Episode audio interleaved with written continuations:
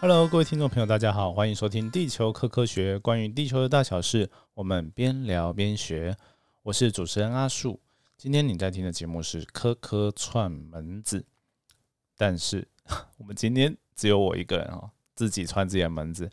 那为什么阿树会有这个奇怪的单元呢？嗯，主要有两个原因。第一个原因呢，就是我们的来宾不好找，所以真的，如果你是有想要上节目，我现在放宽标准了啦，不不要说只是那个地科相关的老师或者是朋友哦，你想要来这个节目跟阿树聊一聊这些，嗯，跟地科跟科学有一点点关系都好的东西的话啊，就欢迎来啊，脸书私信我找我报名啊。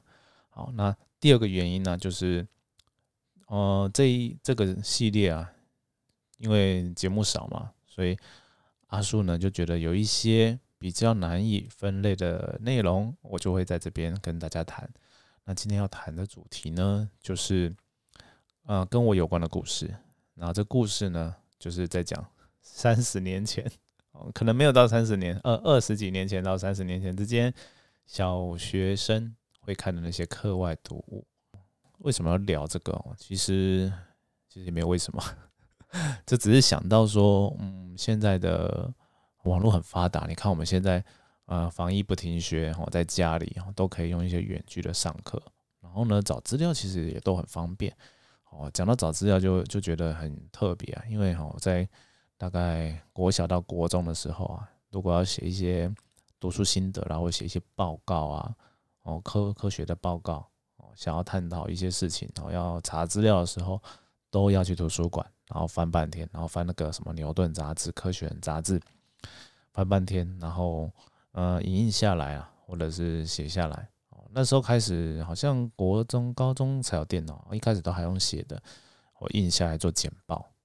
哦，对啊，那在那个年代要做这种这种东西，然后呢，也不太容易啊。不止，就是有时候可能是去学校的图书馆，那有时候是去社区的一些图书馆。那现在不一样了，现在小朋友很幸福，就有网络。但是呢，其即便是这样啊，什么那些科学科普的读物呢，还是有些很厉害的啊。比如说像，可能大家都都知道什么是科学实验网，这很很有名，就是用漫画的方式。我记得很多小朋友印象中呢，我听过很多小朋友都很爱这东西。那我就想看到这些东西呀，我就想到说，小时候自己在看这些科学读物的时候是怎么样的呢？而且。回头在想哦，觉得蛮有趣的现象，就是我现在呢也变成这样的一些刊物啊、读物的作者之一啊。但是小时候从来都没有想过自己 会变成这些书、这些书的人哦。那最这让我想到最早的就是一个像科学实验的东西哦。那以前叫做漫画教室、自然小百科。我再讲一次，漫画教室，然后自自然小百科。然后呢，它这是一本。一套啦，不是一本，一套嗯漫画，然后是讲科学的的内容。那我应该是会在脸书上贴给大家看了。那这个内容呢是蛮多的啊，有植物啊、鱼贝类啊、宇宙啊、动物啊、地球、恐龙、人类、科学科这边科学讲的是，嗯，像理化课做那种实验的那种科学啊，然后昆虫啊，然后到电脑。那时候电脑才刚兴起啊，那这边我记得印象很深刻啊，那个电脑写的东西其实概大概比二八六更早，超早，它就是很基本的概念。然后广义来说，其实那时候大概开始有那个任天堂游戏机啊，它也把它算成一个电脑的一个介绍的一部分，就蛮酷的。其实这一套书啊，就是我的启蒙的科学启蒙的书。哎，讲到这套书，这还有一个故事啊。就是小的时候啊，小朋友当然都是很喜欢玩像任天堂那种电动玩具。我也有，我也有，好像有一台，然后也有 Game Boy，然后 Game Boy 还是那个黑白画面，然后以前还要那个用对打线去连。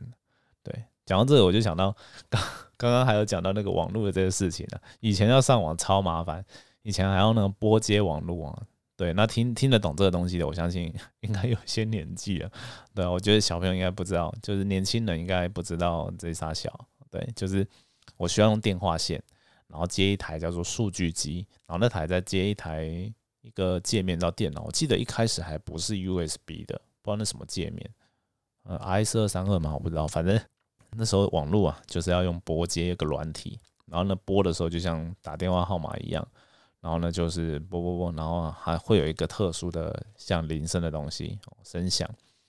那那个声响过后呢，然后电脑上显示说，哎，已连线啊，那才真的连线。这个状况呢，一直到后来有发明一个过渡产品哦，是宽频网络接头已经到现在的有线网络接头了啊，这十五种接头了，然后是叫 ADSL，然后呢，电脑一样也是早期好像也是用数据机，后来好像是网卡，就是电脑的主机板有内建。但是你插上去电脑之后，你还是用一个软体去做类似拨号的动作哦，譬如说拨拨给中华电信啊这样子，然后拨通了之后呢，你才能够连线。然后以前，呃，因为拨接的时候是用以好像以分钟还是以秒计费，好像以分钟吧，每分钟多少钱这样子算网路钱哦。然后 ADSL 也一开始也是，然后后来很快就就直接跳到吃到饱，然后到现在其实大家就很简单，网络插上去就就有了，就可以用了。对，那 对讲到这个，就是我觉得这便利性差很多了。然后，但是呢，其实，在科普的书上面，倒是我觉得变化比较少的东西。所以在谈，可能大家会比较有感觉。那这个自然小百科啊，它就是分门别类的，用漫画、用故事的内容来讲述嘛。那我觉得蛮好的，因为它第一个就是它画风啊，就有点在模。我不知道他到底是谁画的，但我觉得他的感觉跟那种藤子不二雄风格有点像，就哆啦 A 梦那个风格有一点点像，然后就是比较平易近人，然后剧情有时候有一些很北烂的地方串在里面啊，有些梗我不懂，我猜应该也是这应该也是翻译的吧，我猜啦。对，那再就是就是看了这些书啊，这些书怎么来啊？我我也可以讲，继续再讲一个故事，就是小时候啊。就是有时候考的比较成绩不错的时候啊，就可以有机会跟那个家长啊，爸就妈妈啦，哦要一些奖励啊。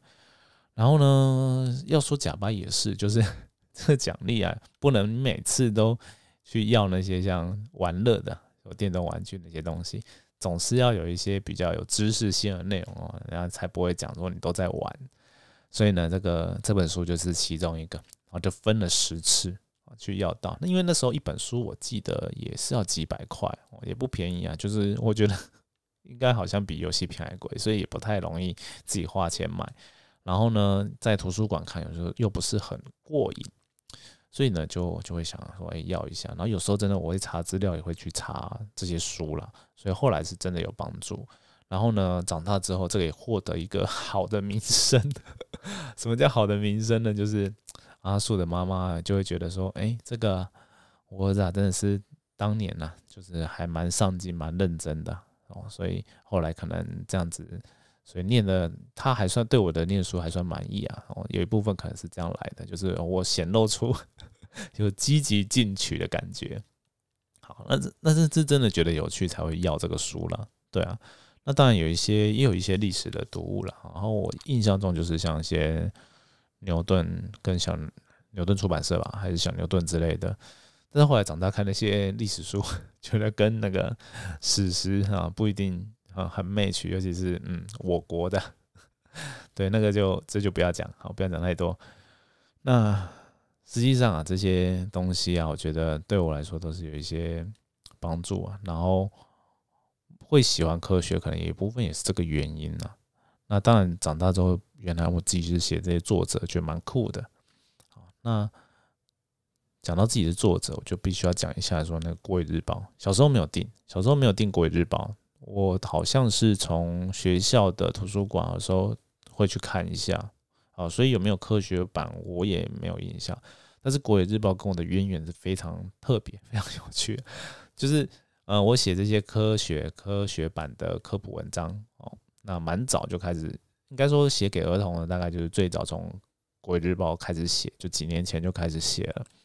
那但是我小时候啊，曾经是一个很不会写作文的人，对，大概在国小一年级还是二年级吧，就是还不是正式的作文，就是一些照样造句哦，或者是一些造句。然后呢，我都会把那个词啊断在很奇怪的地方，但我一时想不到例子，就是就是然后。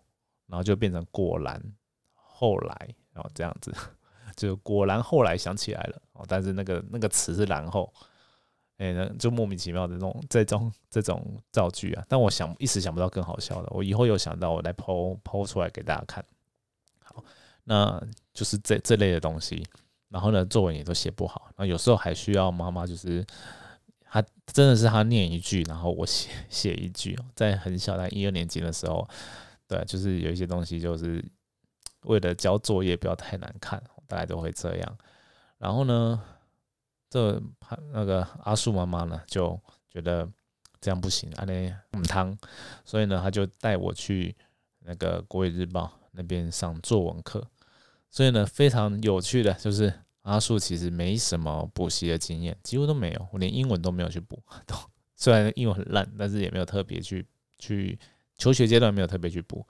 对，然后到后来好像研究所吧，为了要写一些英文摘要，才去才去学。然后以前的补习经验哈，最特别就是补作文，然后是因为中文太差，然后现在是作者，所以大家不要不要觉得说自己文笔不好，都都可以。进步的哦，那我从这个东西，哎，从这个经验来跟大家归类，说这个写作到底是怎么精进的。第一个就是阅读嘛，那我真的小时候就开始爱看书，那也从那个刚讲到那个漫画教室哦，然后到十万的为什么，到一些牛顿，然后到科学人，我都还蛮喜欢阅读的。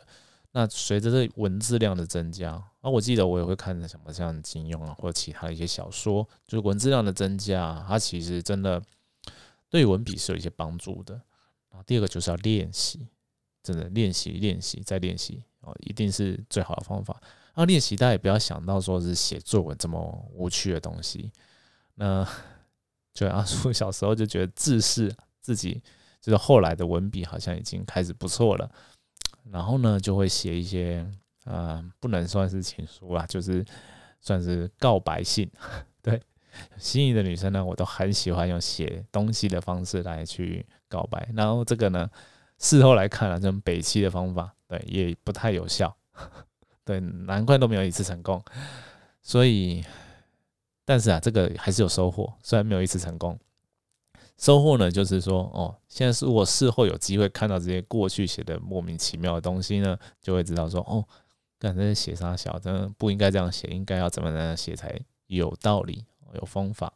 对，那经有这样的锻炼呢，其实是会真的就就会让我比比较好，因为重点是你还是要除了当写手以外，你还要还是要当读者哦，同时两个角色都要当到，你才会知道说，哦，呃。读者是怎么样看待你写的东西的啊？这样才会进步。然后到了那个高中啊，写这些东西，我我就不写那种告白信了啦，就会有点像为赋新词强说为赋新词强说愁那种感觉，就是反正反正就是年年年少嘛，思思春期的时候，然后就会想些有的没的，然后呢看那个各种言情的的，不管是古文或现代的文，然后觉得说啊。有一些很有感觉的东西，就把它写下来。就是简单来说，就是写废文呐，就跟古人一些古人一样，写一些比较有 feel 的废文啊。对，那这过程中我就觉得说，哎，蛮多创意思考的。然后这也会分享给身边的人看了。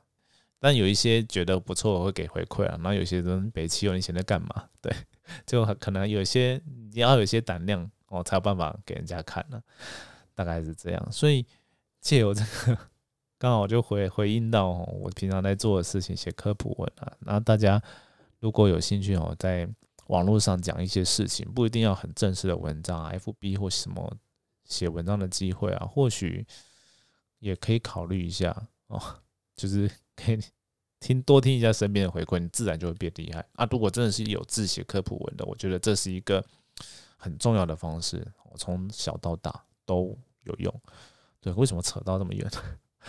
本来明明就是讲课外读物而已，对，好了，那不过蛮有趣的，我觉得这个尝试蛮特别的，就是会引出什么，我只我大纲写的非常简单，哦，会引出什么样的内容我也不知道，那就跟大家这样子分享看看。如果呢，各位听众朋友有觉得这个节目太莫名其妙，因为再也不想听到的话，那麻烦就私信我跟我讲。